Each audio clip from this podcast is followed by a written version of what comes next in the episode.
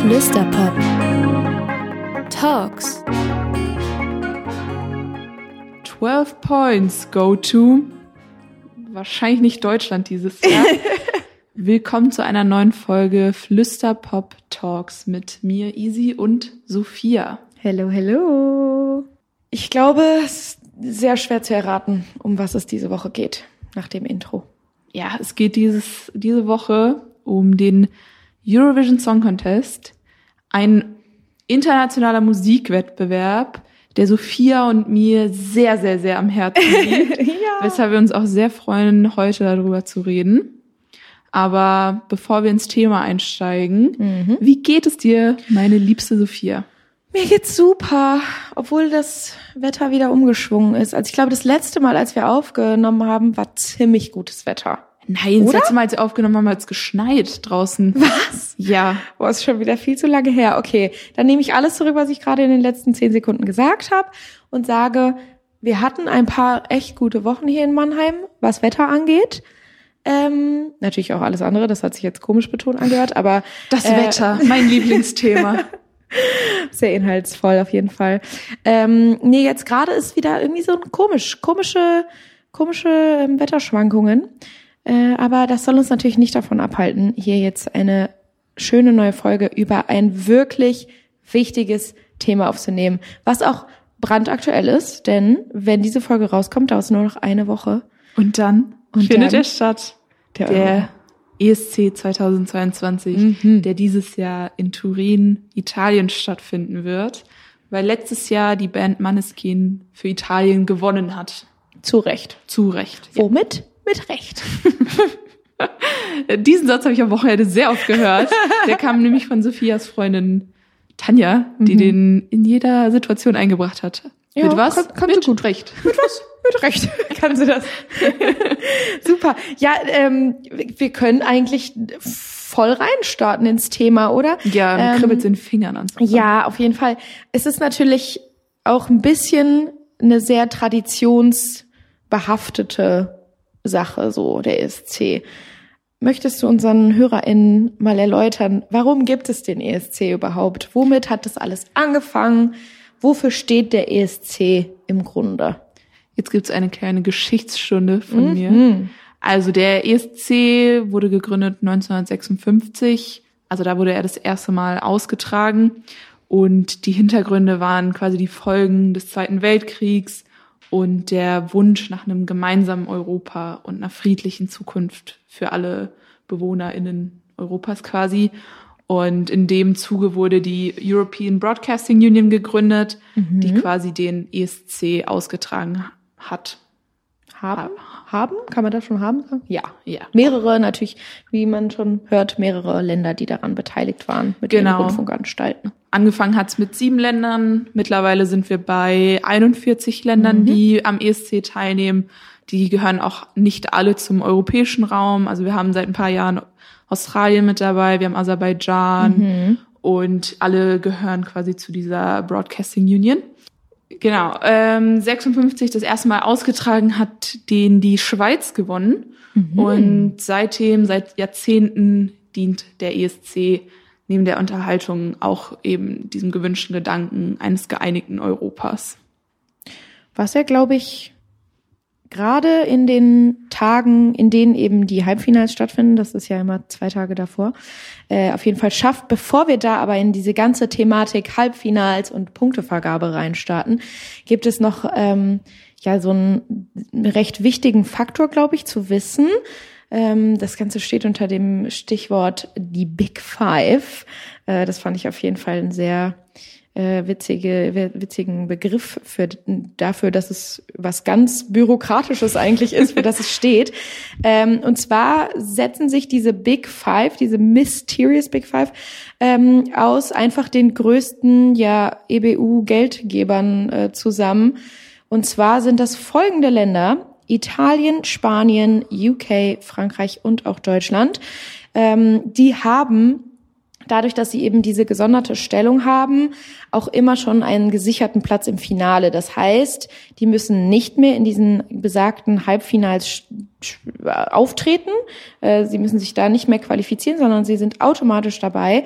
Ähm, das wurde ursprünglich mal eingeführt, nur um das mal kurz erklärt zu haben, ähm, weil man eben gemerkt hat, dass gerade natürlich diese Länder, die die größten Geldgeber auch sind, viel äh, Einschaltquotenstärke hinter sich haben. Und wenn das wegfallen würde, würde es natürlich auch ähm, nicht mehr so ganz gut funktionieren, den ESC am Laufen zu halten. Deswegen hat man eben gesagt, man sichert das Ganze.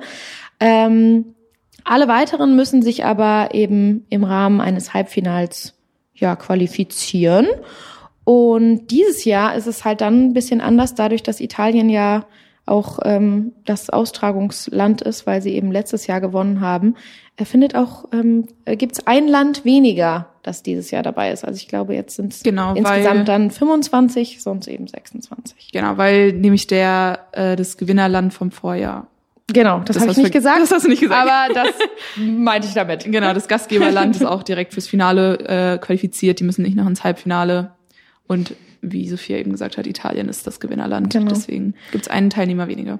Wie findest du das so, diese Regelung mit den Big Five? Ja, ich finde es auf der einen Seite bisschen unfair den kleineren Ländern gegenüber. Mhm. Natürlich können die nicht so viel Geld dazu geben. Mhm, mhm. Ein Land wie San Marino hat gerade mal so Geld wahrscheinlich, um äh, wie letztes Jahr Flowrider dazu zu Das war auch ein iconic Moment, über den wir hoffentlich heute noch sprechen werden. Ja, aber man kann auch sehen, dass ähm, es nicht direkt heißt, nur weil du fürs Finale qualifiziert bist, dass du auch eine super Platzierung irgendwie hast, weil du so ein präsentes Land bist. Genau. Also die Big Five haben in der Vergangenheit öfter mal sehr schlecht abgeschnitten. Mhm. Allen voran auch ähm, unser Deutschland. unser Deutschland. oh. ähm, aber ich finde, dass die Big Five sich in den letzten Jahren ein bisschen gestrafft haben. Mhm in Klammern mit Ausnahme Deutschland. Mhm. Ähm, also Italien sieht man in den letzten Jahren stark dabei. Letztes Jahr ja. ist, glaube ich, Frankreich Platz zwei geworden. Auch ein ganz, ganz toller, toller, Song, Song wirklich. Genau. Mhm. Ähm, deswegen, ich finde so, die Big Five lernen aus ihren Fehlern, dass sie sich darauf beruhen, nur weil sie im Finale dabei sind, dass sie nicht so viel Effort zeigen müssen. Ja, also es ist halt so, wie es ist. Die geben ihre ihr Geld ja dazu und was wir auch vorher als Gründe genannt hast, sind auch fair. Also ich finde ohne dieses Big Five-Ding wäre es auch ein bisschen, das weiß ich nicht. Ich finde es ganz witzig. Ja, äh, genau. Es ist halt eben so ein ganz witziger Fakt einfach. Ja. Ähm, und die Selbstbenennung der Big, Big Five, Five. eben. Sorry, toll. Das klingt schon, als also wären sie quasi die Fantastic Four. und äh, dann liefern sie oft schlechte Beiträge. hm.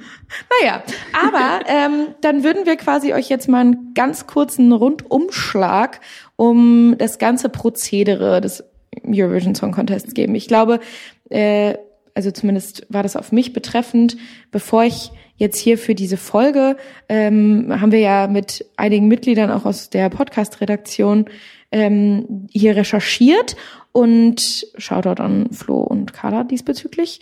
Riesen ähm, Shoutout an, an Flo übrigens. Ja. Der, also Sophia und ich, wir, wir meinen beide ähm, große Fans vom ESC zu sein. Wir haben aber vorher Flo noch nicht kennengelernt gehabt. Genau. Und, und, und Flo ist äh, der größte ESC-Fan, den ich persönlich kenne. Ja.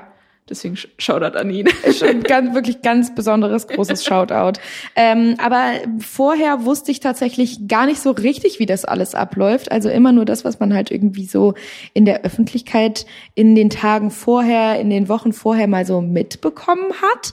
Ähm, deswegen vielleicht kannst du ja mal einen kleinen so Einblick in die Punkteregelung geben. Genau, wir kennen ja bestimmt alle dieses ähm, dieses Prozedere, dass die Länder dazugeschaltet werden im Finale. Tatsächlich gibt es dieses System mit den zwölf Punkten mhm. auch nicht seit Anfang an, sondern seit 75.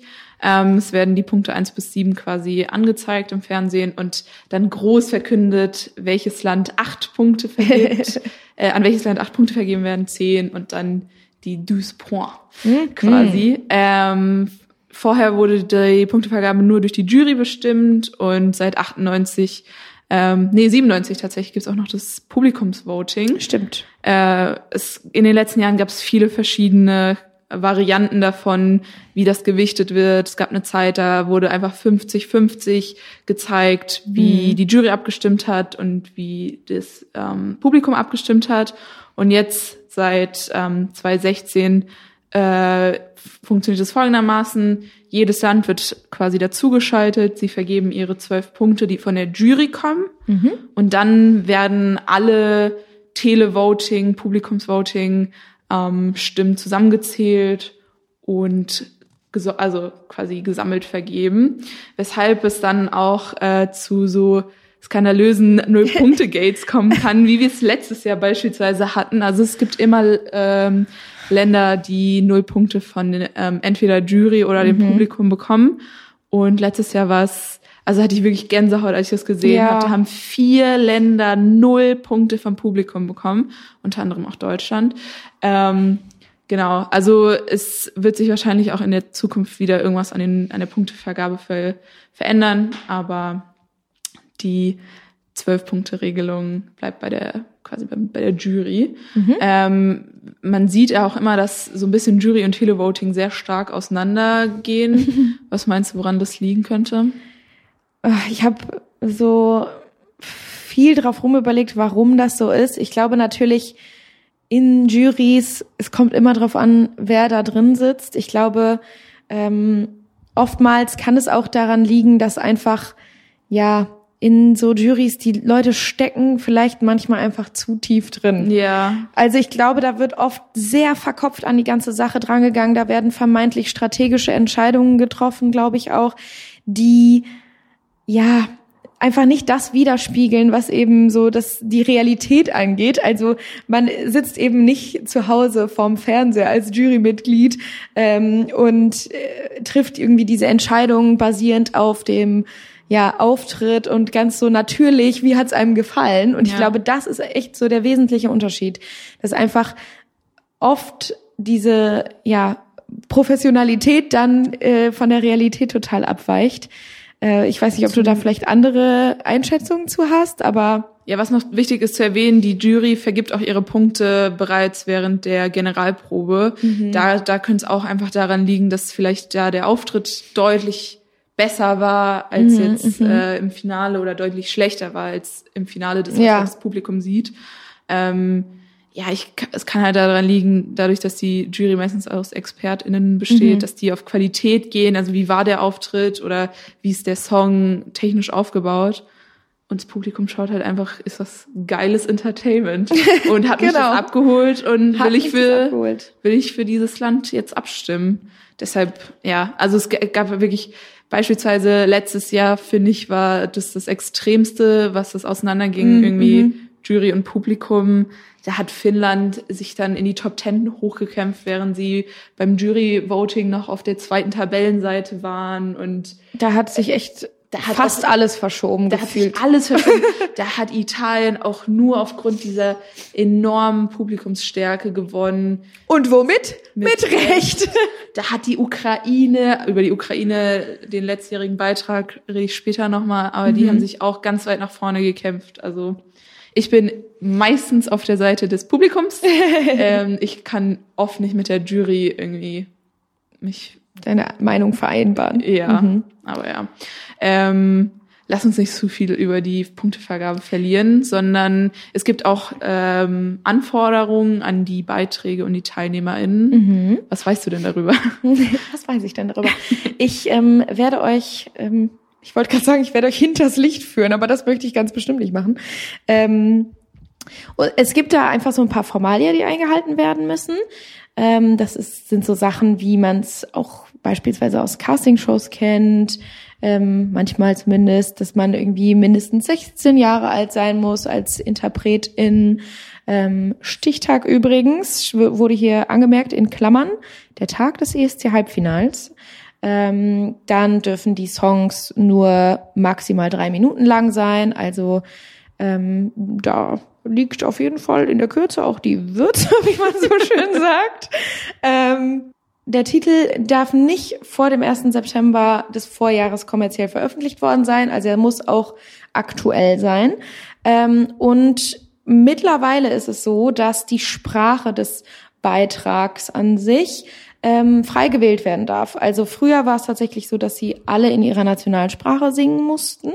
Das ist heute nicht mehr so. Das finde ich auch genau richtig. Wobei ich finde es aber schon eigentlich immer am schönsten, wenn die Lieder in ihrer Sprache sind. Weil wo, wofür muss ich mir 40 englische Songs anhören? Das stimmt. Ich finde auch gar nicht, dass das ähm, sein muss, irgendwie, dass alle auf Englisch singen. Also sieht man ja gerade zum Beispiel letztes Jahr eben Maneskin, die auch in auf Italienisch natürlich gesungen haben und da ähm, Französische auch. Genau, Französisch auch auf äh, Französisch gesungen hat. Aber ich äh, finde es einfach schöner, weil ähm, es gibt ja auch viele, also zum Beispiel Spanien äh, singen die auf Katalan. Da gibt's ja verschiedene Varianten, die eben auch manchmal vorkommen können. Deswegen ähm, finde ich das ganz gut, dass man eben nicht sagt, man beschränkt sich jetzt wirklich auf eine festgelegte Nationalsprache, weil das, ja, okay. glaube ich, auch so nicht der kulturelle Anspruch sein sollte. Stimme ich dir zu auf jeden Fall.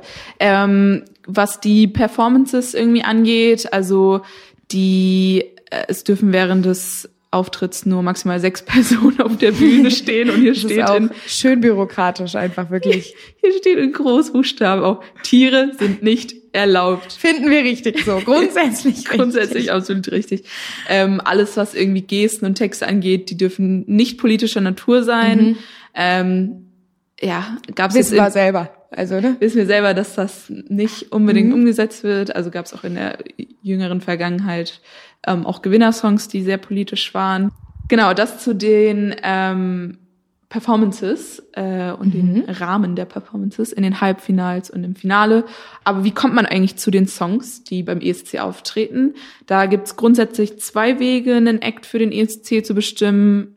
Zum einen die interne Auswahl, da äh, entscheidet eine interne Jury, ein internes Expertenpanel, welcher Song ausgewählt wird. Meistens wird das dann einfach bei einer Pressekonferenz bekannt mhm, gegeben. Mhm. Und dann gibt's die noch viel spannendere Auswahl, nämlich ähm, einen nationalen Vorentscheid mit Publikumsbeteiligung. Ähm, da hat Deutschland in den letzten Jahren äh, manchmal draufgesetzt, manchmal aber auch nicht.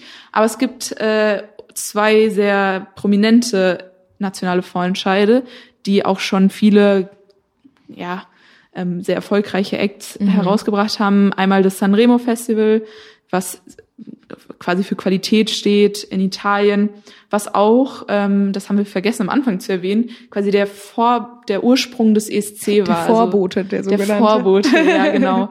Äh, Italien, der Sanremo Festival in Italien, mhm. daran hat sich die erste Austragung des ESC quasi gerichtet. Und der Gewinner dieses Festivals ist dann auch quasi automatisch beim ESC dabei. Ein weiteres ist das Melodiefestival in Schweden, was auch sehr, ähm, sehr präsent in Schweden ist. Und wir werden da später noch auf Schweden eingehen, sehr ähm, erfolgreich ist. Mhm. Wenn dann der Act ausgewählt wurde und dann zum ESC reist, dann geht die Reise aber nicht im Finale los, sondern es finden auch zwei Halbfinals statt. Genau, und wenn dann die zwei Halbfinals äh, anstehen, die traditionell dienstags und donnerstags eben in dieser Finalwoche stattfinden, dann ist es so, dass äh, im, am ersten Tag 17 und am zweiten Tag 18 Acts äh, gegeneinander antreten und dann äh, zehn der besten Länder eben sich für das Grand Final äh, qualifizieren können. Wie gesagt, die Big Five, die sind nicht dabei äh, in der Qualifikation, aber die sind stimmberechtigt, also äh, können jeweils ihre Stimmen abgeben für die Halbfinals. Mm. Es ist auch generell so, wenn man sich das vielleicht mal gefragt hat, das fand ich nämlich auch noch einen ganz spannenden Fakt, in den Halbfinals werden die Reihenfolgen ausgelost. Also da ähm, wird nicht vorher auf irgendeine ja, Basis festgelegt, wer wann drankommt. Das ist nämlich im Finale etwas anderes. Und zwar wird da das so mit dramaturgischen Gesichtspunkten nennt man das, ähm, festgelegt von den Produzenten, wie die Komposition quasi am besten zusammenpasst. Genau, und anders ist es eben im Finale. Da wird nämlich auf Basis von dramaturgischen Gesichtspunkten festgelegt von den Produzenten der Show, äh, wer wann stattfindet und wie das irgendwie alles am besten zusammenpasst. Das fand ich auf jeden Fall auch interessant. Das wusste ich nämlich vorher auch nicht. Was auch sehr spannend ist, weil es immer wichtig ist, wo du im Finale antrittst. Mhm. Jemand, der ganz am Anfang auftritt, Die Länder schneiden tendenziell eher schlecht ab. Du willst aber auch nicht ganz am Ende äh, stattfinden, weil da haben die meisten Leute Ja. sich schon dafür entschieden, für wen sie abstimmen. Deswegen so die goldene Mitte, tendenziell im zweiten Teil am Anfang aufzutreten. Das Da- ist schon gut. Das ist schon gut. Ich habe das aber auch selber echt oft, dass ich dann, wenn die nochmal den ganzen Durchlauf zeigen, da, bin ich so, schon wow, da habe ich komplett vergessen, Ja. was da voll. gerade passiert ist. Ähm, ja, ich glaube, das war vielleicht jetzt mal ein ganz guter so Rundumschlag. Das ist auch wieder das Wort der Folge irgendwie. Ähm, was so Regeln und den ganzen Pipapo angeht, das ganze Pipapo angeht. Und jetzt geht's ins Spannende Genau. rein. Ich glaube, wir können jetzt so in den Fun-Part dieser Folge reinstarten. Wer jetzt noch dabei ist, kann komplett Ja. unsere persönliche Meinung über genau. den ESC. Lehnt euch zurück, weil jetzt kommt das eigentliche Material. Nee, Spaß. Äh, weißt du zum Beispiel, wer die drei erfolgreichsten Länder beim ESC jemals Ja. sind, waren? ähm, das erfolgreichste Land und das hat mich total erstaunt, als ich das gelesen Mhm. habe, weil ich kann mich nicht daran erinnern, zum, also in meinem Ja, Leben, dass ja. sie jemals gewonnen haben, ist Irland mit sieben Siegen. Irland war tatsächlich auch die letzten Jahre fast nie Sehr dabei. nee. Vorher ausgeschieden. Ja. Und wenn sie dabei waren, dann haben sie auch wirklich leider nicht gut abge... also- mm, mm. Ja, die haben in der geschichtlich früher. Erfolg äh, gehabt und vor unserer Zeit. vor unserer Zeit.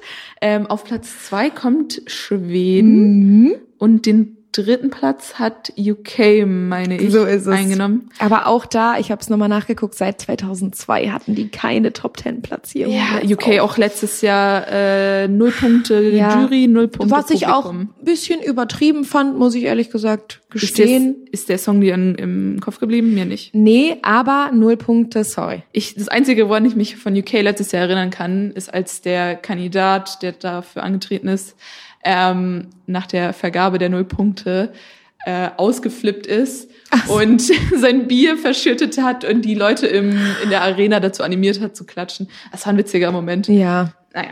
Ähm, ja, das einzige Land, was in meinem Kopf wirklich äh, erfolgreich ist von den dreien, ist Schweden, Mhm. Ja. die quasi Dauerfavorit sind. Ähm, Das sind stimmt. Irgendwie ein, einfach ein beliebtes Land. Deswegen nehme ich mal an, sind die auch sehr Mhm. erfolgreich. Die wissen, wie man Pop-Hits schreibt. Ja. Also schwedische Pop-Hits sind quasi ja, ein, ein Erfolgsgarant. Schweden weiß einfach, wie man Pop-Hits schreibt. Ja. Die sind wenn wenn es einen schwedischen Hit gibt, dann ist er von A bis Z gut runterdekliniert. Das stimmt. Und es ist auch in der Vergangenheit so, dass sehr viele Länder sich schwedische Hits einkaufen. Ähm, ich- die, die Zahl ist, glaube ich, bei circa 30 Prozent der äh, teilnehmenden Songs 2019 hatten irgendeinen schwedischen Einfluss, was auch extrem ist. Wann haben sie das letzte Mal gewonnen? 2016, glaube ich. Nee, 2015 Äh, mit Heroes war das, oder? Ja, das war das letzte Mal, dass sie gewonnen haben. Ja, genau. Lässt sich jetzt auch drüber streiten, ob das der Gewinnersong hätte sein sollen, aber Lässt die liebe Isidora da vielleicht gerade schon ein paar Meinungen, die ihr gleich noch weiterhören werdet, ähm, vorhören? Ich glaube ja. aber ja, man kann einfach sagen, dass Schweden Ja, weiß, Schweden- wie der ESC funktioniert. Ja, die wissen einfach, wie der Hase läuft und die sind dadurch immer, schneiden die kontinuierlich gut ab. Welches Land aber nicht gut abschneidet, das ist leider, leider Deutschland. Ja, Was glaubst du, ist so ein Grund, warum die, warum Deutschland immer so schlecht ist? Also man kann natürlich zum einen sagen, politisch ist Deutschland nicht das beliebteste Land in Europa. Ich glaube aber, Aber nicht, nicht. genau. Ich glaube, man kann sich jetzt nicht darauf ausruhen, dass das irgendwie politische Einflüsse sind, die da auf uns wirken. Ich glaube teilweise, ja, Deutschland riskiert selten was. Also ich meine, fairer Punkt. Letztes Jahr war es auf jeden Fall äh, riskant. Sie haben sich mal was getraut. Das ist aber auch irgendwie in die ganz falsche Richtung gegangen. Ja. Ähm, das ist alles immer, ja, ich glaube, da äh, spielt auch irgendwie viel so vermeintliche, ja, Seriosität mit. Das Ja. hat auch, glaube ich, was generell mit so der deutschen Men- Mentalität zu tun. Also man geht lieber auf Nummer sicher und Ja. dann versucht man irgendwie so im, im Mittelfeld anzukommen, aber das funktioniert halt einfach nicht, weil ESC-Mindset ist einfach, es muss irgendwie ein bisschen crazy sein, es muss aber auch ein danziger Pop-Hit irgendwie sein, so man oder eine schöne drauf, Ballade. Genau, man muss einfach drauf abgehen können oder man weint halt Rotz und Wasser, weil es so emotional ist. Und das haben wir lange nicht mehr gesehen. Ja, also man kann auch bei Deutschland sagen, ich vermute, dass es an sich am Vorentscheid liegt. Also mhm. der NDR ist seit Mitte der 90er ähm, beauftragt, den äh, deutschen Act zu bestimmen. Und man, man sieht in den Jahren, wo es eine Kooperation mit ProSieben gab, also auch in der Zeit, wo Lena mhm, mhm. ähm, gewonnen hat, dass wir in Deutschland als Deutschland viel besser abgeschnitten haben, auch gewonnen haben. Und das ist halt auch etwas, was Stefan Raab richtig gemacht hat. Mhm. Er hat eine Sängerin genommen, die es vorher noch gar nicht gab, die vom Publikum von genau. Tag eins bis zum letzten Tag ausgewählt wurde. Und der Song war auch einfach ein Hit. Ob man ihn und, persönlich ja. mag oder nicht, ist es egal. Im ESC-Kontext hat er richtig gut stattgefunden. Und auch als Stefan Rapp selber aufgetreten ist mit ja. Wade Hade Dude da, geiler Auftritt. Also der, der Mann hat's verstanden. Ich bin richtig traurig, dass er sich da aus dem ESC-Game rausge mhm. rausgezogen hat. Wir hatten ja vor paar Jahren einen positiven Ausschlag nach oben mit mhm. Michael Schulte. Das, das war halt einfach dieser emotionale Song, der, genau. der war über seine Familie, der äh, kam richtig gut an bei Jury und bei ähm, beim Publikum ja, also dieses Jahr sieht man es wieder. Wir, zu, zum Tag der Aufnahme wissen wir natürlich nicht, wie Deutschland abschneiden wird. Mhm, mhm. In den Wettquoten ist es aber im ganz, ganz ja. unteren Drittel, ganz unten, also vorletzter Platz aktuell. Ähm, ja, weil wir mit dem Song jetzt halt wieder nichts riskieren. Mhm. Es ist ein schöner Song. Marley Harris kann auch sehr gut singen, aber also ich finde, Electric Callboy hätte dieses Jahr antreten müssen da hat der NDR sich, finde ich, auch mit in seiner Entscheidung sehr rausgeredet. Es war alles sehr, sehr uncharmant gelöst, ja. fand ich auch total. Also Electric Callboy hat einen viralen Hit gehabt. Ja. Die haben eine internationale Fanbase. Das heißt, da hätte man sich schon mal alle mhm. äh, Fans abgeholt, die hätten für uns abgestimmt. Natürlich kann ich verstehen, dass es da Kontroversen gab. Die Band hat auch ihren Namen geändert, zu Recht. Ähm, aber ja, der, der Song ist einfach ein Banger und leider finden, also treten sie nicht für Deutschland an. Vielleicht klappt's ja bald. Ja. Who knows, ja. ob sie das auch selber noch wollen. Aber ja. ja, ich muss dir zustimmen. Also ich kann mir auch nicht vorstellen, dass da dieses Jahr groß was gerissen wird. Für uns, wie gesagt, ist ein schöner Song und er kann auch total wunderbar singen. Ich glaube aber genau, dass eben man wird diesen Song gerade im Kontext, wo wir gerade noch drüber geredet haben, wenn er zwischen zwei Bangern kommt, mhm. dann wird er leider Geht vergessen. Ja. Und das tut mir total einfach leid, weil es natürlich auch so man möchte ja auch, das ist glaube ich so neben einer WM oder Fußball EM so das einzige, wo in Deutschland noch mal so ein bisschen Patriotismus aufkommt, ja. weil man natürlich so seinem Land oder beziehungsweise der Person, die für das eigene Land antritt, total gönnen würde, wenn die mal richtig gut abschneidet und so. Und also als wir da Lena wirklich von so gerade, weiß ich nicht, kam die frisch aus dem Abitur und man hat sie seit so ab dem Zeitpunkt auf einmal war sie so auf der großen Bühne. Das war so auch so ein krasser Moment, den wir da alle mitverfolgen Ich krieg gerade Gänsehaut, wenn ja. ich dran denke. Also ich weiß es auch noch kannst ganz noch genau. Ich wollte gerade fragen, kannst du dich noch dran erinnern? Wo hast wie wie hatte wie hast du es geguckt? Hat, okay, also der, ich war völlig invested seit dem Vorentscheid. Also das war für mich einfach prägend. Ich habe danach habe ich gesagt, irgendwann werde ich auch mal beim ESC antreten. Spoiler alert, didn't happen yet. Ähm, aber so das war auf jeden Fall äh, auch, glaube ich, so das Jahr, was für mich auch so ein bisschen diesen ESC-Hype ausgelöst hat. Also es hat vorher habe ich auch schon ein bisschen sowas verfolgt, aber ab dem Zeitpunkt wirklich war ich völlig investiert in dieses ganze, in diese ganze Thematik. Ähm, und ich war zu Hause, habe diesen Vorentscheid geguckt, fand auch Lena total toll. Die war halt so auch das Mädel von nebenan, ne? die war irgendwie bisschen, bisschen verpeilt, genau, bisschen quirky, witzig, so. Man konnte einfach ja mit ihr äh, relaten. Und äh, dann habe ich auch den Abend natürlich, den großen Finalabend verfolgt, von dem wir alle ja auch wirklich der festen Überzeugung war, dass sie das gewinnt, weil ich glaube, Ja, vorab, jedes Land hat schon gesagt, wir lieben Lena Ja. und wir wollen niemanden anders mehr da oben sehen. Ähm, und sie hat es ja im Endeffekt auch geschafft. Ob man sie dann fürs nächste Jahr hätte wirklich nochmal antreten lassen wollen, Das ist halt auch wieder. das war wieder so eine voreilige Entscheidung. Da hat Ja. man gefühlt in der Nacht 2010 noch entschieden, ja, nächstes Jahr dann wieder. da müssen wir uns nicht, um nichts kümmern, gell? Genau, so ein bisschen kam so rüber. Ähm, aber gut, ich meine, hat man auch aus, also daraus gelernt, würde ich sagen, würde man einfach nicht nochmal so machen. Ja. Aber wie war so für dich damals? Ich habe, also bei mir hat im Leben schon immer der ESC stattgefunden. Da der Hype war schon vorher da und deshalb wollte ich um, also ich man wusste, dass Lena vorher gewinnen Ja. wird und ich, ich musste den schauen und ich war, das war mein erster Urlaub, so ein bisschen so Erwachsenenurlaub. Also man ist mit Freunden campen gegangen Cool. und äh, es war halt an dem Wochenende, wo, wo der ESC äh, das Finale war. Und ich habe ich hab dann vorgetäuscht, dass ich ähm, ganz, ganz schlimme Bauchschmerzen habe. Damit du es gucken kannst. Und dann hat mich meine Mama abgeholt und Oh mein Gott. war ich aber uncool bei meinen Freundinnen, dass ich jetzt abziehe. Ist auch jedem klar, dass ich nicht Bauchschmerzen habe. Und ich Du wolltest einfach den ESC gucken. Ja. Gott sei Dank habe ich es gemacht, sonst hätte ich den deutschen Sieg einfach verpasst. Ja, und also, ich meine, es ist ja eine Seltenheit. Ich glaube, Ja. das äh, kann man jetzt schon mal Also sich auf die Fahne schreiben. zweimal gewonnen Genau. und einmal haben wir es in unserem Leben So, mitbekommen. einmal während unserer Zeit. Ja.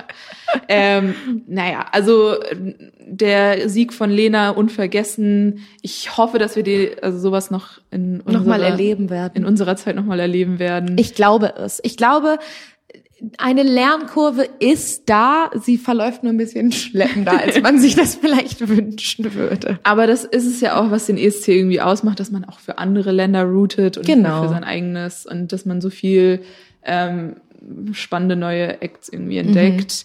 Was man aber leider beobachten kann immer wieder ist, dass viele Länder von den gleichen Ländern immer Punkte bekommen. Ich weiß gar nicht, wovon du redest. Also siehe Skandinavien, siehe Osteuropa, die, wenn man sagt, man möchte nichts Politisches im ESC drin haben, dann ist das eine Lüge, weil du kannst das Publikumsvoting natürlich nicht beeinflussen. Und man sieht, dass ähm, Osteuropa sich immer selber Punkte gibt, dass Ja. die Länder, die politisch die gleiche Einstellung haben, die gleiche Meinung haben, sich auch gerne ähm, äh, zwölf Punkte vergeben. Mhm. Skandinavien verteilt auch immer ihre 18, 12 Punkte an sich selber. Also man kann natürlich nicht für das eigene Land abstimmen, ich meine an die Nachbarländer.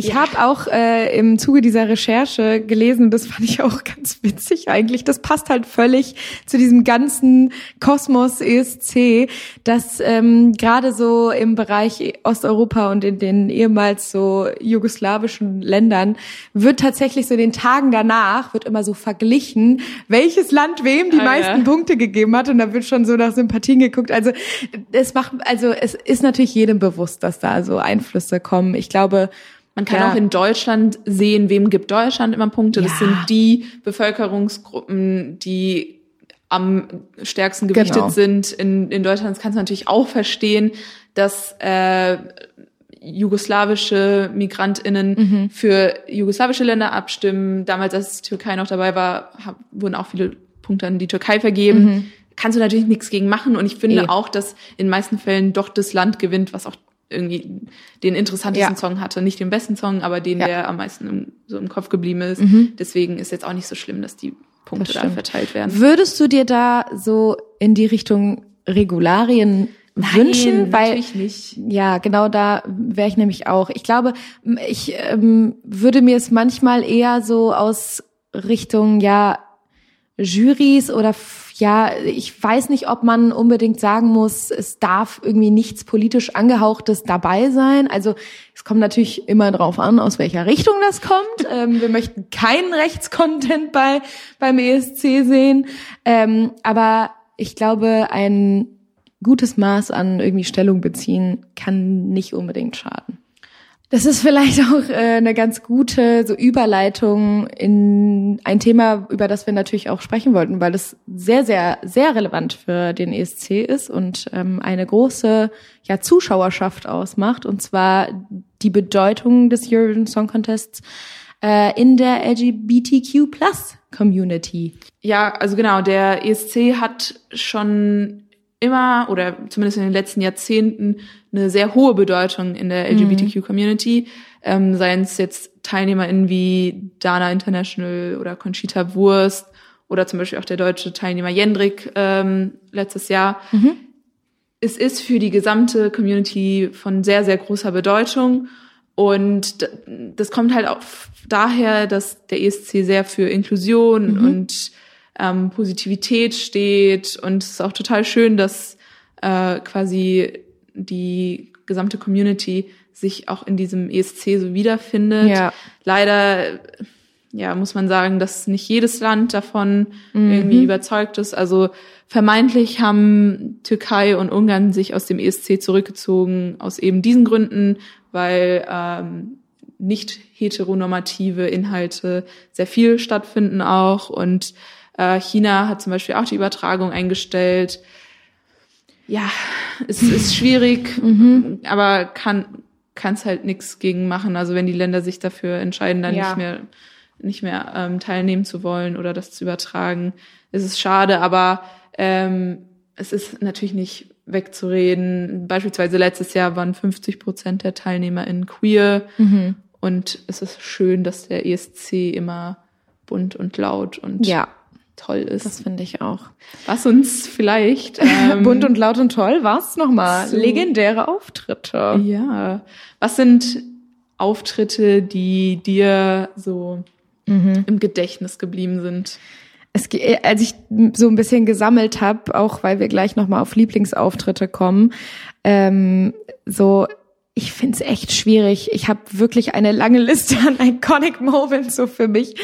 Äh, ich glaube, wenn ich es auf ein Jahr beschränken müsste, dann ist für mich so auf jeden Fall 2011 der prägendste gewesen, obwohl Lena im Vorjahr gewonnen hat. Aber äh, erstmal ihr Bühnenbild im zweiten Jahr crazy. Aber ähm, ich glaube, es lag dann auch einfach daran, dass es in Deutschland stattgefunden hat und es waren noch mal irgendwie mehr Leute drin als sowieso schon und man hat sich irgendwie dafür begeistert, weil es dann auch ähm, in der Heimat stattgefunden hat. Und aber ein ganz wichtiger Grund hat es auch und zwar ähm, habe ich mit meinen 14 Jahren, die ich da alt war, ähm, zum Song Popular von Erik Sade aus Schweden wirklich den ganzen Tag, jeden Tag abgedanced und habe mich, glaube ich, in dem Moment auch so ein bisschen verliebt in Erik. Ähm, aber ja, das war, hat auf jeden Fall viel stattgefunden in meinem Leben. Was war bei dir so der, der prägendste Moment oder ja, der prägendste Auftritt? Ähm, ich weiß, also der Auftritt, der mir am meisten im Kopf geblieben ist, ist auch der aller, allererste, an den ich mich erinnern kann. Das ist Lordi Oh ja. mit, hieß der Song Hard Rock Hallelujah. Oh, legendary. Ich weiß, dass Wirklich vorher legendary. eingeblendet wurde, dass kleine Kinder und ich glaube auch ältere Leute den Raum verlassen sollten, weil es zu hart ist. Ich habe den Raum nicht verlassen Ich und ich weiß aber noch, verlassen. dass ich danach Albträume tatsächlich Ja. hatte, weil das hat mich schon gegruselt. Ja, also der legendär äh, Stefans Auftritt, Stefan Raabs Auftritt mit Wade Hade Dude da auch einfach nur geil. Ähm, ich bin immer ein großer Fan von den Balkan-Einsendungen, weil meine Familie da kommt und ich deshalb auch mit einem anderen irgendwie Patriotismus da den ESC schaue. Also es war generell, hat einfach aus patriotischen Gründen bei mir in der Familie Ja. äh, einen großen Stellenwert gehabt. Ähm, also sch schönste Lieblingsauftritte äh, irgendwie Jelko Joksimovic mit Lane Moje 2004. Da heule ich jetzt noch, wenn ich den Song Oh. sehe. Ich kann mich erinnern, letztes Jahr, also so zwei, drei Wochen bevor der ESC losgeht, kribbelt's bei mir. So, da fängt so dieses Feeling an und dann rede ich ganz viel darüber, schaue mir ganz viele alte Auftritte noch an. Und letztes Jahr, als ich ähm, ein Praktikum gemacht habe, habe ich meinen einen Chef versucht in in dieses ESC-Feeling reinzubringen Sehr gut. und habe den kompletten Tag ihn educated, weil ESC ah, keine Rolle bei ihm im Leben, kann ich nicht nachvollziehen. Großer Fehler. Großer Fehler natürlich.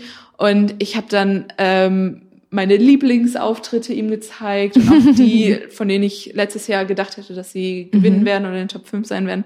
Und ich habe mich da wirklich dumm und dämlich geredet und ich meinte, ey, guck doch mal, wie geil ist das? Und er die ganze Zeit nur so, nee, also das ist so schlechte Qualität. Aber darum Was? geht's. Darum geht's doch. Ja, darum geht's ja, Also- dass es so geile Auftritte sind. Und naja, also ich werde wahrscheinlich noch viel in meinem Leben über den Ja. ESC diskutieren müssen und wie toll er ist. Was ähm, mich auch abgeholt hat, waren ähm, die, und ich glaube, es war oh, 2011 oder vielleicht auch früher. Ich weiß es nicht mehr ganz genau. Ich hätte es natürlich mal recherchieren können.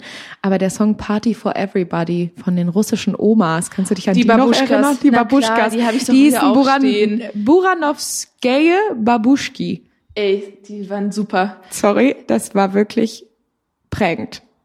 Ich habe natürlich auch jedes Jahr ähm, neben den legendären Auftritten gibt's immer Songs, von denen man denkt, die hätten gewinnen müssen. Ja. Also ich bin ein Riesenfan von Italien beim ESC und ich finde so viele Jahre, in denen sie underrated waren, also 2019 Mahmoud mit Soldi, der, Ja. der dieses Jahr auch wieder antritt. Wer hat in dem, also in dem Jahr hat Israel gewonnen. Genau, mit- mit das war. Arcade. Nee, das war Arcade, Nein, oder? Arcade hat 20, Doch, das war Arcade mit Duncan Lawrence. ja, der hat 2019 gewonnen. Ja, genau. Und 2018 war aber äh, war Italien. Und in dem Jahr hat äh, Joy, Ah. Netta mit Joy gewonnen. Das, ah, ja, und okay. nee, also, Ja, da, also da frage ich mich auch. ja. What happened, Oder guys? 2015 hat äh, Il Volo mit Grande Amore auch nicht gewonnen und Mm, war auch stattdessen. Heroes ja, für Schweden hat nur gewonnen, weil die hinten eine Lichtershow, so ein Bildschirm Ja. Mhm. hatten, wo viel passiert ist und das war irgendwie so was Neues und deshalb haben sie gewonnen. Ja. Könnte ich mich auch in Rage reden. Aber ja, also gibt viele, die eigentlich hätten gewinnen sollen. Was bei dir?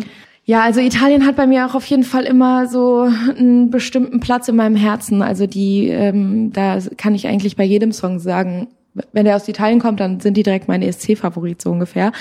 Ähm, was ich aber auch irgendwie schade fand, Roman Lob hat mehr verdient gehabt damals mit Standing Still 2012. Wir haben hier vor der Folgenaufnahme noch mal kurz reingehört. Das hat in mir wieder viel geweckt einfach. Ich habe auch damals, weiß ich noch, habe ich mit Freundinnen das geguckt und es war irgendwie so ein schöner Abend und dann hatte der noch so einen schönen Song dabei, auch wenn der vielleicht nicht super gut gesungen war, so handwerklich gesehen, aber äh, Platz 8 war nicht genug, fand ich. Ja, kann ich verstehen mit Roman Lob, ja. Mhm, Ähm, aus den letzten Jahren mein Lieblingsdeutscher Beitrag war Michael Schulte. Ja. Der hat Platz vier gemacht, hätte auch Platz drei oder zwei sein können. Mhm. Ja.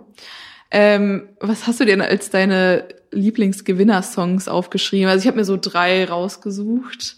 Sollen wir mal unsere drei Wir- Top drei soll- vergleichen? Ja, sollen wir mal mit dem dritten Platz anfangen? Ja. Dritter Platz ist bei mir Euphoria. Ding, ding, ding, bei mir auch. Ja, Lorraine. Euphoria, äh, Schweden. Nee. Schweden? Ja, Schweden. Ja, Schweden. Sorry. da hatte ich gerade einen äh, Hirnfurz. äh, ist für mich der perfekte ESC-Song. Ich kann genau, ich sehe den Tanz vor mir, wie sie da barfuß über die äh, über die Bühne rennt und tanzt und ich kann ihn von vorne bis hinten noch mitsingen. Ja. Perfekter Song. Der war wirklich ziemlich gut. Was ist bei dir auf Platz zwei? Bei mir ist auf Platz zwei der letztjährige Gewinner, Maneskin. No way. Italien. auch. Ey, du verarsch mich. Sorry. Wir haben uns nicht vorher abgesprochen. Nee. Oh, jetzt bin ich gespannt. Also kurz, Ja, zu, ja. kurz zu Platz zwei. Ich habe ihn letztes Jahr gehört, nachdem bei Sanremo Festival äh, bekannt geworden ist, dass der Song äh, für Italien antritt. Ich wusste, ich muss nichts mehr hören. Er wird gewinnen. Ich war in einer Maneskin-Phase zwei Wochen vorher, zwei Wochen nachher. Ich bin Ich glaube, Teil- da sind wir alle kurz reingefallen in das zu Loch. großen Teil bin ich es immer noch. Ich finde es total toll, dass sie jetzt eine weltweite Karriere starten. Ich wünsche den vielen, Womit? Mit Recht. ich wünsche den vielen alles Gute.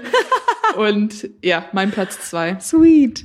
Geil. Ja, ähm, jetzt bin ich wirklich gespannt. Nee, wir werden nicht den gleichen Platz eins haben. Das, Okay. also bin ich mir sicher. Ich habe, und das habe ich erst äh, während der Recherche rausgefunden, ich habe auf ähm, Platz eins meiner Top 3 Gewinnersongs den Song, der beim ESC die meisten Punkte jemals abgeräumt hat. Und das war Alexander Rybak mit Fairy Tale von 2009.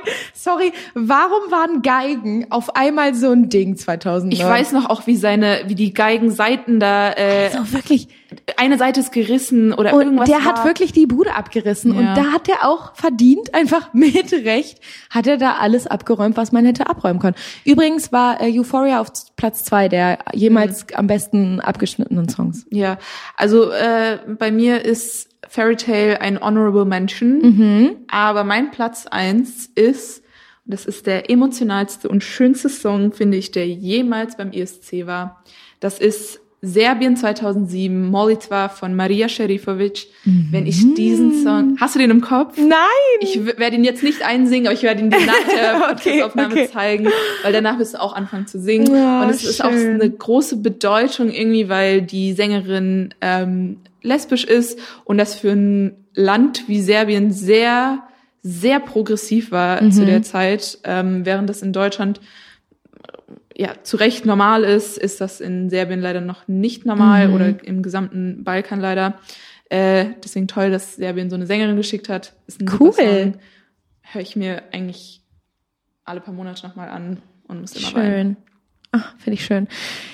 Ja, wenn ich ähm, mir jetzt so unsere Punkte anschaue, dann finde ich, können wir in unsere kleine, aber feine Prediction vielleicht reinstarten?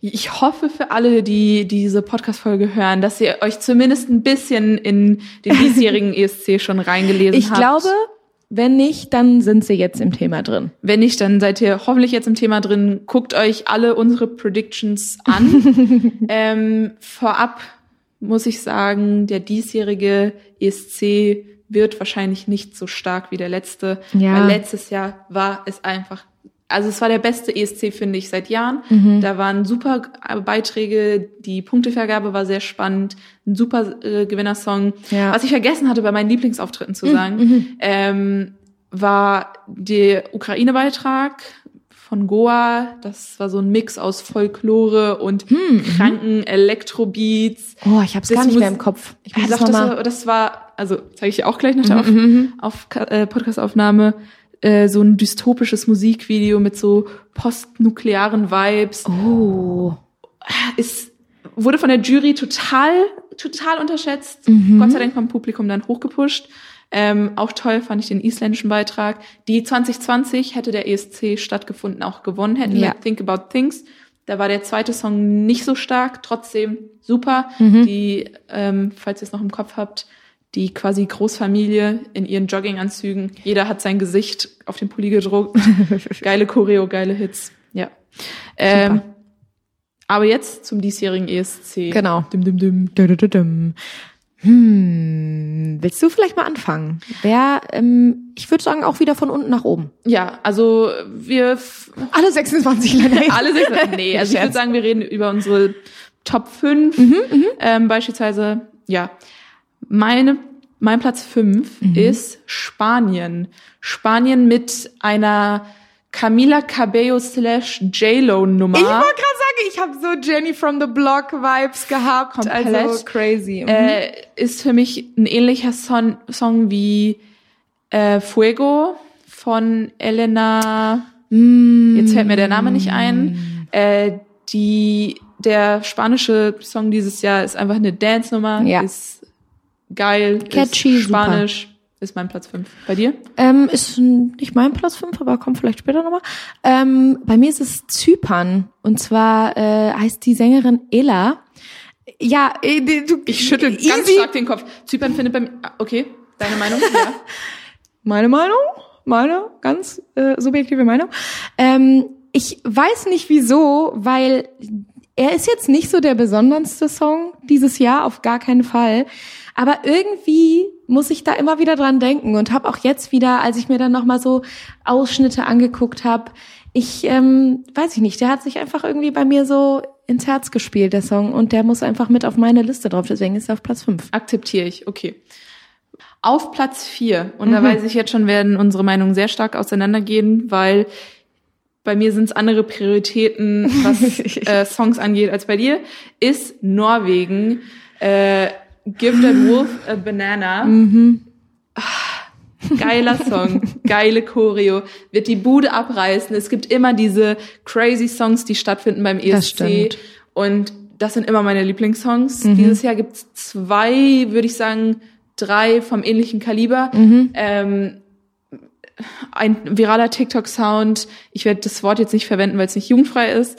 ähm, aber Eat Your geht- Salad heißt der Song, Eat Your Salad ich. heißt Mhm. der Song. Wurde für den ESC geschrieben, um der Crazy Song zu sein, wird aber wahrscheinlich aus meiner Sicht nicht ins Finale kommen, weil Eat Mhm, Give Your Wolf, nee, Give That Wolf a Banana wird der Crazy Song des Jahres sein Okay. und ist mein Platz 4. Ich sehe diese Punkte, die du anbringst. Ich kann mich einfach noch nicht damit anfreunden. Aber gut. Ähm, bei mir ist tatsächlich auf Platz vier Spanien. Ja, ja, gut. Also, ne, das können wir schnell abwickeln. ähm, auf Platz drei befindet sich bei mir ein Land, was geografisch sehr nah an uns dran ist, und das ist Österreich mit Lumix featuring Pia Maria und dem Song Halo. Also ist eine Dance-Nummer ist echt eine geile Dance-Nummer, muss ich wirklich sagen. und ist eine ESC-Dance-Nummer ja, auf ja, jeden Fall. voll. Hat mich super abgeholt. Das Musikvideo ist ein bisschen cringe, ehrlich gesagt, aber auch worth it, sich das mal anzugucken. Ja, äh, ist nicht in meiner Top 5 dabei, Mhm. aber ist ein, ich habe es mir ein paar Mal anhören müssen, bis es bei mir gezündet hat und jetzt Mhm. kann ich es mitsingen und freue mich auf den Auftritt. super geil. bei mir Platz drei ist einer der Top-Favoriten dieses Mhm. Jahr.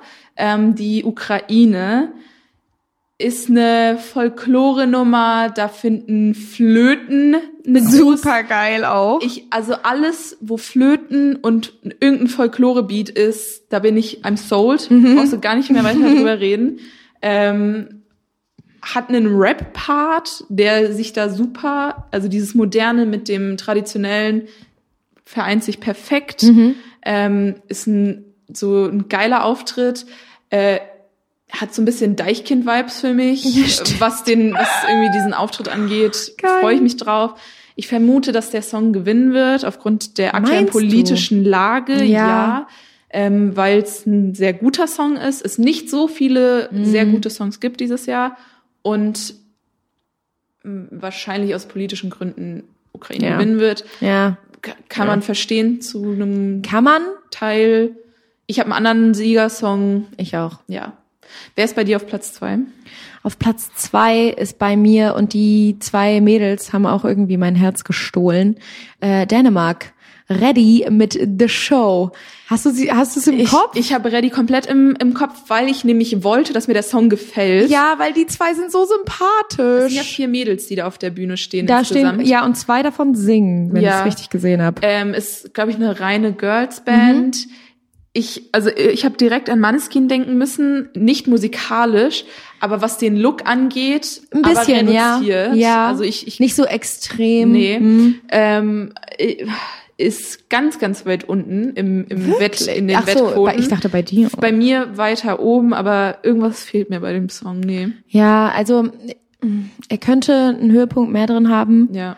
Verstehe ich auch, aber also ja, wie ihr merkt, bei mir findet wirklich einfach nur meine eigene Sympathisanz statt in meinem Ranking. Bei mir ist Platz zwei die Niederlande. Ist ein wunderschöner Song, Mhm. Ja. der mich fast zu Tränen rührt. Ähm, ich, also ich war vom ersten quasi Moment. Ton an Mhm. komplett verkauft und ich freue mich. Ich hoffe, dass der Song ganz, ganz oben platziert sein wird und sich, also hoffentlich, hoffentlich, hoffentlich fürs Finale qualifiziert. Ähm, ja, wunderschön. Mhm. Wenn ich jetzt dran denke, kann ich schon wieder weinen. Super, super. Auf jeden Fall Tränen, Emotionalität, das ähm, findet viel statt bei uns und beim ESC. Okay, ESC. also ich, ich sehe, dass ein Land noch nicht genannt wurde. Nein. Ich weiß aber, dass wir vorher drüber geredet haben, dass wir beide das Land super finden. Oh ja. Deswegen haben wir beide Platz eins Italien. Italien. Sorry, sorry. Wissen wir alle selber, dass das nicht zu übertreffen sein wird. Italien muss gewinnen, muss ein zweites Mal in Folge gewinnen. Es ist der schönste Song. Ja. Ich, ich krieg gerade Gänsehaut, Du aka Brividi. Brividi, so wie der Song auch heißt, von Mahmoud, der schon vor ein paar Jahren äh, Platz zwei gemacht hat, Mhm. der damals hätte gewinnen müssen, das habe ich ja vorhin schon erwähnt. Ähm, Blanco, Ja. die, die Chemistry zwischen den beiden, das Musikvideo, der Auftritt Der beim Live-Auftritt, der Live-Auftritt genau. bei, beim Sanremo Festival. Ja. Ich habe Angst, dass der Song nicht gewinnen wird, weil es, äh, weil man quasi nicht Italien ein zweites Mal in Folge gewinnen lassen will. Sehe ich nicht die Argumentation. Sehe ich auch nicht die Argumentation, ist aber, was ich denke, was passieren wird. Hm. Wir haben, bevor wir den Podcast aufgenommen haben, um in die Mut zu kommen, den Live-Auftritt nochmal geguckt. ja, ne, man muss einfach seufzen, weil es so schön ist. Also einfach toll, toll, toll, Ja, toll. ja. Und ich sag dir die wissen, eins. was sie machen. Ja, und ich sag dir eins, wenn Peter Urban keinen Wortwitz so, so macht, wie wir ihn gerade gemacht haben, und zwar mit der Gänsehaut, Ja, sorry, enttäuschend. dann wird's enttäuschend.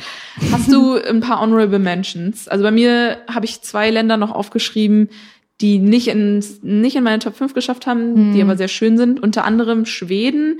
Der Song hat nichts bei mir ausgelöst beim ersten Hören.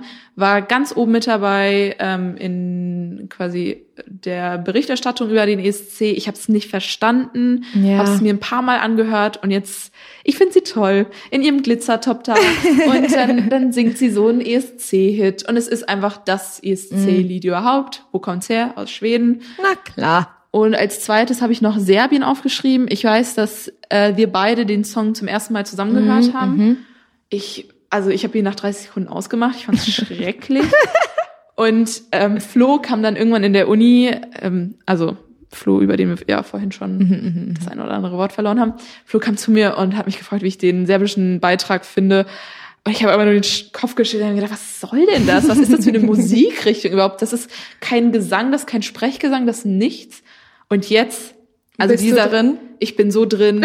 ich, ich sehe sie vor mir, wie sie da ihre Hände wäscht und dadurch, dass ich auch den Te Text verstehen kann, ist wahrscheinlich auch was anderes. Also wenn man sich das so anhört, man kann nicht mal erahnen, worum es geht. Sie, sie erwähnt auch Meghan Markle, da denkst du auch so, hä? Also wenn du nicht weißt, was sie da singt, denkst du, was hat jetzt Meghan Markle mit der ganzen Sache zu tun? Ähm, da, da ist auch Thema Klatschen mit drin. Das funktioniert immer gut, wenn irgendwo, Geil. irgendwo geklatscht wird. Ja, das ist mein, also auf die beiden Länder freue ich mich. Okay, interessant. Ich habe ähm, ja vielleicht noch zwei Beiträge, die ich leisten kann. Ich weiß nicht, ob die so honorable sind, ehrlich gesagt. Ähm, Irland jetzt, bevor die Halbfinals noch nicht stattgefunden haben, ähm, ist ja noch im Rennen quasi und auch mit dem Song Ich finde den super. Ja, Aber er wird es nicht ins er Finale wird es schaffen. nicht ins Finale Aber schaffen, ich glaube find ich auch nicht. so gut, den Das- Song. Sorry, sie haben einfach TikTok genommen und Ja. ein Musikvideo gepackt, das Ja. wissen wir, aber ähm, ja, ich äh, wollte trotzdem nochmal drauf eingehen, weil ich würde es ihr auch gönnen und ich würde es Irland gönnen, dass sie mal wieder ins Finale kommen, aber ich kann mir vorstellen, dass es eben nichts wird, einfach weil der auch ein bisschen belanglos ist, der Song. Aber der ist, der Ähm, bleibt so gut im Kopf. Ja, das stimmt. Das ist ein guter Ohrwurm. Und ähm, Moldawien will ich halt einfach live sehen. Ich will wissen, wie das live funktioniert.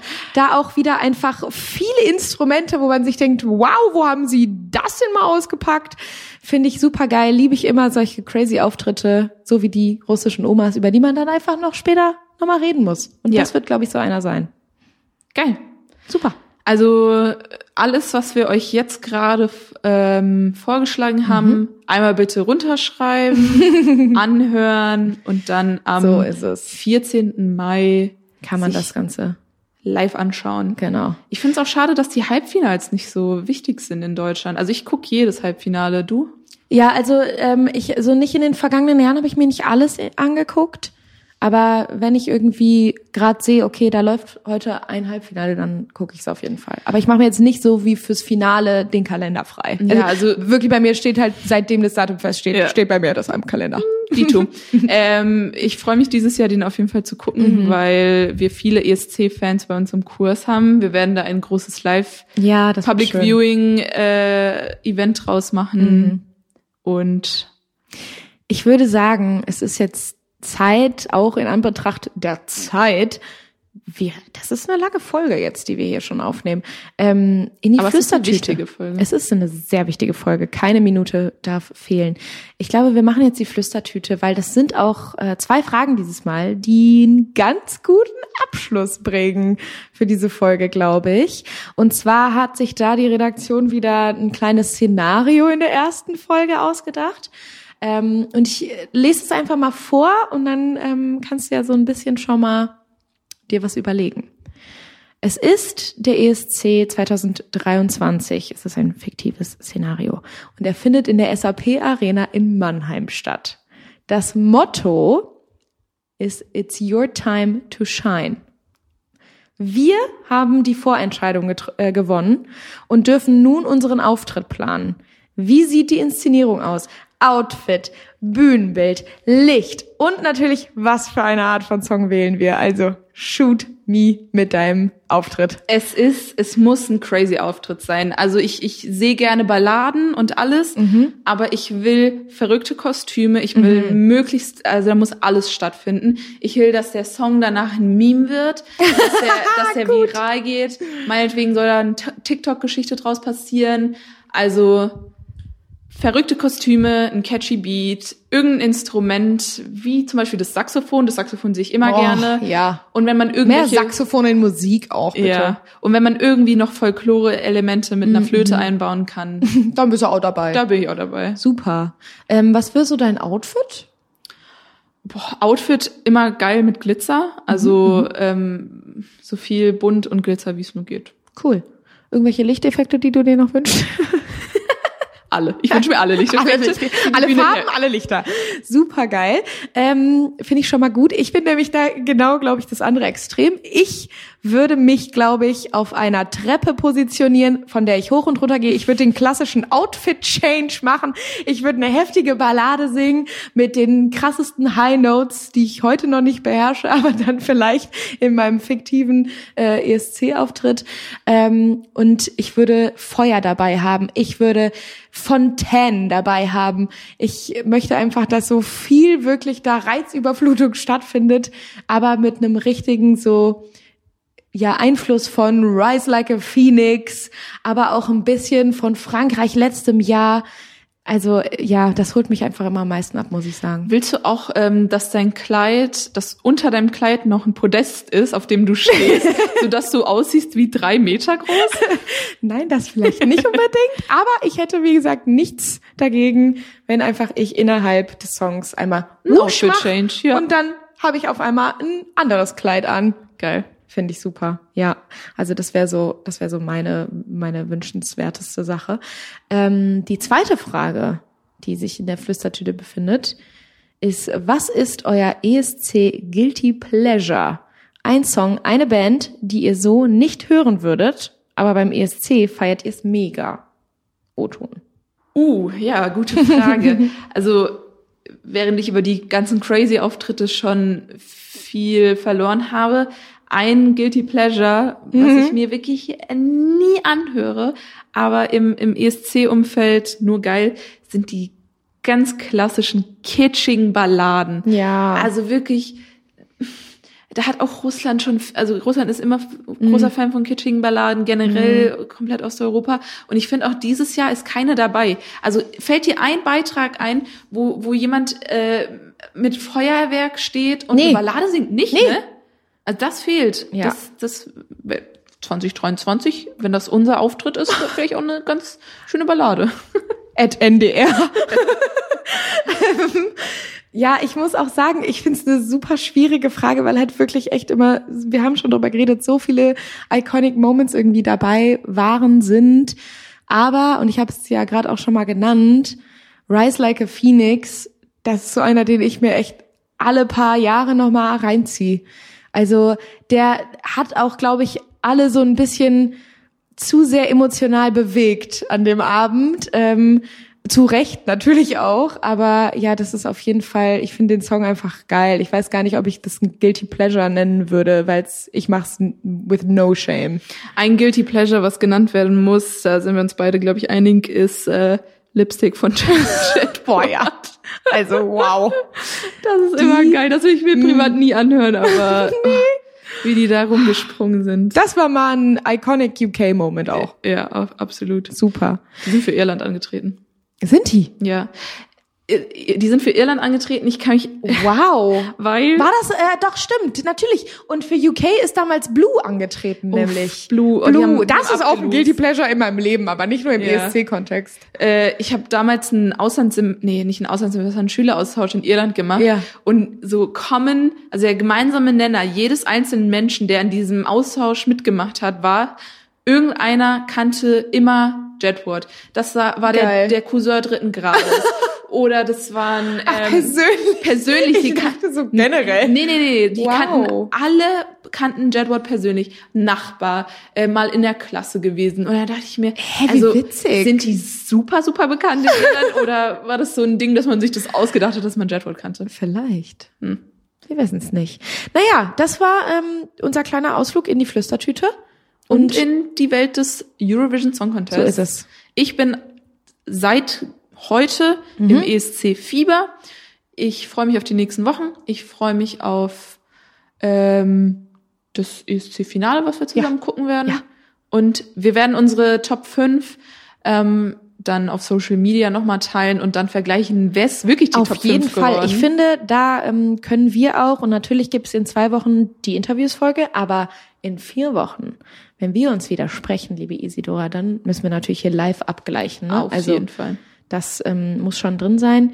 Ich ähm, werde mich jetzt auch mental da sowas von drauf vorbereiten. Ich habe quasi schon alle Getränke so kalt gestellt, die es da draußen gibt, damit ich auf alles vorbereitet bin und ihr auch.